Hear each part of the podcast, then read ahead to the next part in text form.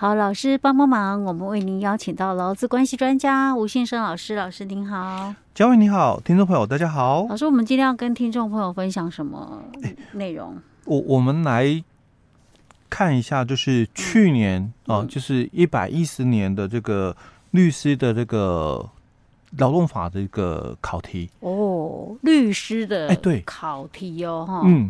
因为他们律师已经分科了啦，哦，所以有这个考这个劳动事务的哦。那去年的一个考题哦，大概有三大题，嗯，哦，但是几乎啦哦，就是大概在个别劳动法，嗯，哦，那集体劳动法哦，还有就是这个。劳动社会保险哦，大概都在这三大领域。大概看这几年的一个考题哦，大不外乎大概都是在这个几个方向了哦。那我们先看哦，他这个第一题的部分哦，他就提到就是说哦，这个公司哦到这个越南哦设厂，因为它是制鞋厂哦，所以他就跟用案例的哎，对，他是用案例哎。就是情境题的的一个方式哦，那他就说哦，这个跟这个员工哦甲乙两个人哦哦达成了最低服务年限的一个协议哦，所以请回答下列问题哦，所以基本上都是考比较新的修法，因为最低服务年限大概一百零五年的一个修法哦，好，所以他说第一个小题他就提到了哦，这个公司因为这个越南的这个制鞋厂哦。急需富有这个生产管理经验的一个干部，所以他向担任这个生产管理工作的这个员工甲哦，就宣称哦，那因为我们要培训你的这个生产管理的一个技能哦，所以我要把你哦派到这个越南的那个制鞋厂那边哦，那个担任这个管理部门的这个职务哦，那所以这个。员工甲哦，他就相信公司说的嘛哦，嗯、那所以就跟公司签订了最低服务年限哦两年的一个协议哦。好，那之后这个甲哦，他就到越南的工厂去上班了哦。嗯、那随即就到了这个管理部门哦去工作哦，但是公司哦并没有帮他安排任何的生产管理的一个技能的相关培训的一个课程。好，所以。他就问哦，那请问哦，这个公司跟这个员工甲之间的最低服务年那个年限哦，两年的这个协议哦是否有效？哦，那第二小题哦，他又提到了哦，那这个 A 公司哦，因为这个越南制鞋厂有这个需要哦，所以他又跟一个哦具有这个设计鞋款的。专业技能的员工乙哦，也签了一个最低服务年限两年的一个约定哦。那协议的内容就是公司哦同意在这个员工乙哦最低服务两这个年限两年的期间内哦哦，在他的这个月薪哦一个月哦五万块以外哦，每个月再补偿他十万块哦。那这个。乙跟公司之间的最低服务年限两年是否有效？那第三个问题哦，就跟我们第二个问题哦延续下来，延续第二个问题哦。那假如公司哦没有履行完最低服务两那个两年的一个期限哦，那因为这个投资的这个越南厂哦失利，所以他要。收起来了哦，要那个关闭这个越南的这个制鞋厂哦，所以他就引用劳基法十一条哦哦第二款哦，因为亏损业务紧缩哦，所以终止跟乙的劳动契约。好，那 A 公司可不可以请求乙返还每个月所领取的补偿金十万块？嗯，OK。那其实我要回答你的吗？哎，对对对，因为他其实我们在节目里面也分享，因为这个就很清楚哦。我们劳基法十五条之一最低服务年限的考题了。嗯、OK，第一小题就是说，他跟诶，他跟甲讲说，我要派你去越南嗯工作，嗯、然后担任管理职嗯啊，然后我会让你去受训就对了嗯，所以我跟你签了两年最低服务年限两年对，但实际上他并没有安排这个甲员工。去接受那个生产管理技能的相关培训课程，然后问说跟甲之间的最低服务年限两年的协议是否有效？嗯，我先讲一个老师，我们一般公司不是也是这样吗？我先派你去啊，我现在派你去当管理职，就是叫你一边做一边学，一边学，对不对？对啊，哪有说什么另外再排课程啊？所以很多的事业单位哦，因为因为这个都是哦，我是说实物上，实物上的问题都会有 哦，他会误以为就是说，哎，我我这样算不算培训？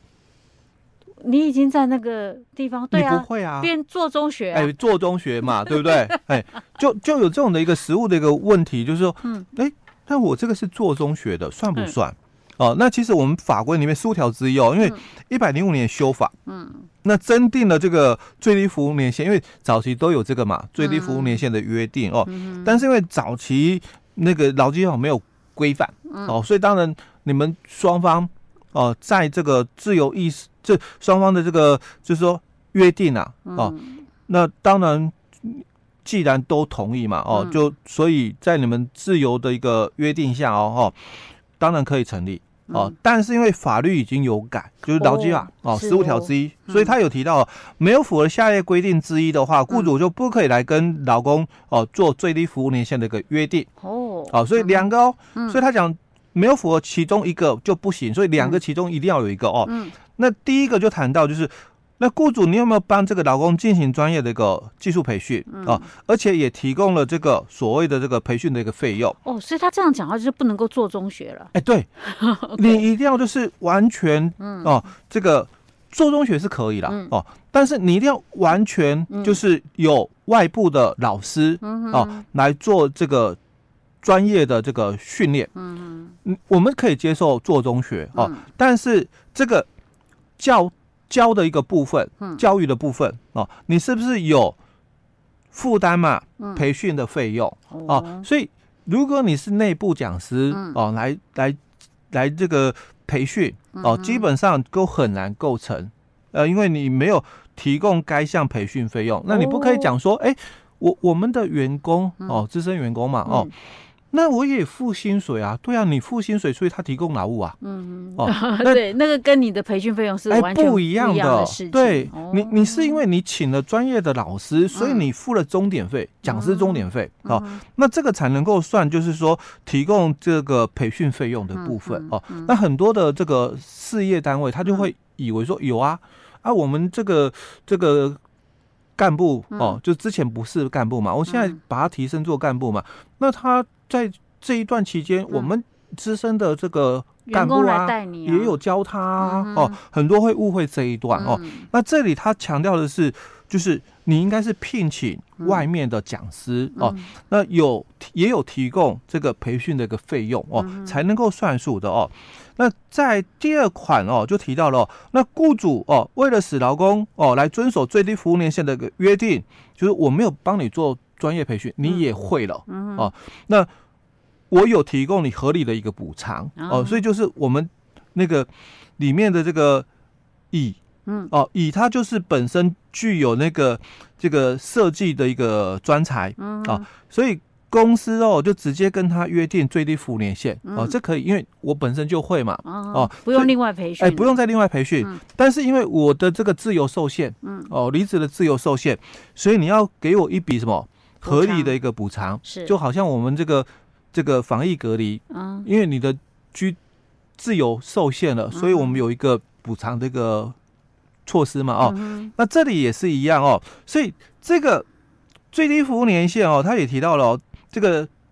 第二项里面，他就谈到了应该就下列事项哦，做这个综合考量哦，不可以逾越合理的一个范围，嗯。所以他第一个就提到哦哦，那你要记记得这句话就综合考量，嗯，哦，所以不是说我符合了哦哦一第一点或者是第二点哦，而是四点都要做综合考量哦。那第一个就提到了雇主哦有为这个劳工进行专业培训的期间跟成本，当然这个就是指的第一款的哦，雇主为劳工进行专业培训哦，也提供了该项培训费用的哦，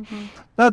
第二款就提到哦，从事相同或类似职务的劳工，他人力替补的可能性，哦，老师这是什么意思？这个，嗯，最主要他谈到的就是说，哎，他是不是在你企业哦未来的一个经营里面，嗯，是一个不可或缺的人员，嗯，因为我帮你做了培训，嗯、哦，所以我期待你未来嘛，学好之后，嗯、你可以帮我就是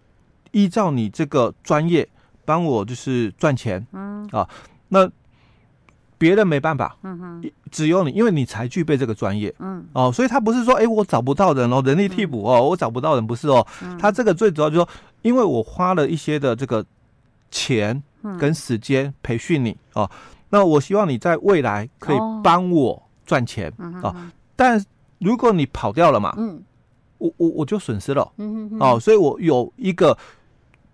期待利益，嗯啊，所以我就跟你约定了一段的时间，你不可以离开，嗯哦，所以要有这样的一个可能性哦，所以提到就是从事相同。或者是类似职务的劳工哦，他人力替补的一个可能性哦。嗯、那第三个哦，就提到是雇主哦有提供劳工补偿的额度及范围哦。嗯、那当然，像我们的 E 就是这个情况了哦。那因为他本身是带技术的，所以他被约束了两年哦，不能离职哦，嗯、所以公司哦要给他补偿哦。那这个补偿的一个金额够不够？嗯哦，当然。你们双方去谈是哦，因为在法规里面哦，他并没有特别去谈说这个补偿的额度及范围哦。那第四个哦是其他哦影响最低服务年限的合理的一个事项的一个部分哦，所以也不是说你一二三哦就够了，还要考虑到第四点哦其他哦的这个事项哦。所以我们在一开头的时候就十五条的这个。第二项里面哦，他就提到了，哦，就下列事项哦，是做综合考量哦，那不是说你只要符合就够了，而是综合考量的一个问题哦。好，那这个是回答我们刚刚题目里面的第一跟第二小题的部分哦。那第三小题它是提到那那公司哦，因为这个业务紧缩亏损哦，所以跟员工已终止契约了嘛哦，那要可不可以要求返还？就是那个。每个月所领的这个补偿金哦，十万块的一个部分哦，嗯，因为毕竟没有履行完嘛，两年哦，所以可不可以要求返还哦？那你又不是一次就给我两年的所有，哎，每个月哦，对不对？每个月哦，给啊啊，我也的确是有有在这边，哎，所以这里就应该不用吧？这里就有一个问题哦，他说在我们的这个第四款里面哦，就提到哦，他说这个因为第三款啊，他讲违反前两项规定的话，那这个。约定就无效，最低服务年限的约定就无效哦。嗯、那第四款上谈到就是劳动契约因为不可归责于劳工的一个事由哦，啊，导致这个在最低服务年限届满前，嗯，契约就终止了嘛哦，嗯、所以劳工哦不负这个违反最低服务年限的约定或者是返还训练费用的一个责任啊、哦，所以就要看哦，终止契约哦是是属于哦归责于劳工还是不可归责于劳工。那以这个例子来讲，他当然就不能归责于劳工啊，欸、对不对？因为是雇主你这个经营不善嘛，对，亏损或业务紧缩嘛，嗯、哦，那当然这不可归责于劳工的一个情形，是，所以就不用返还喽。哎、欸，对，所以我们这样把那个劳基法十五条之一全部讲过一遍，就这三个小题答案全部都出来了。哎、欸，对。OK，好，所以这个是啊有关于服务年限的部分的这个考题的，然后顺便就跟大家复习一下哈。嗯嗯，好，老师，我们今天讲到这里哦。好。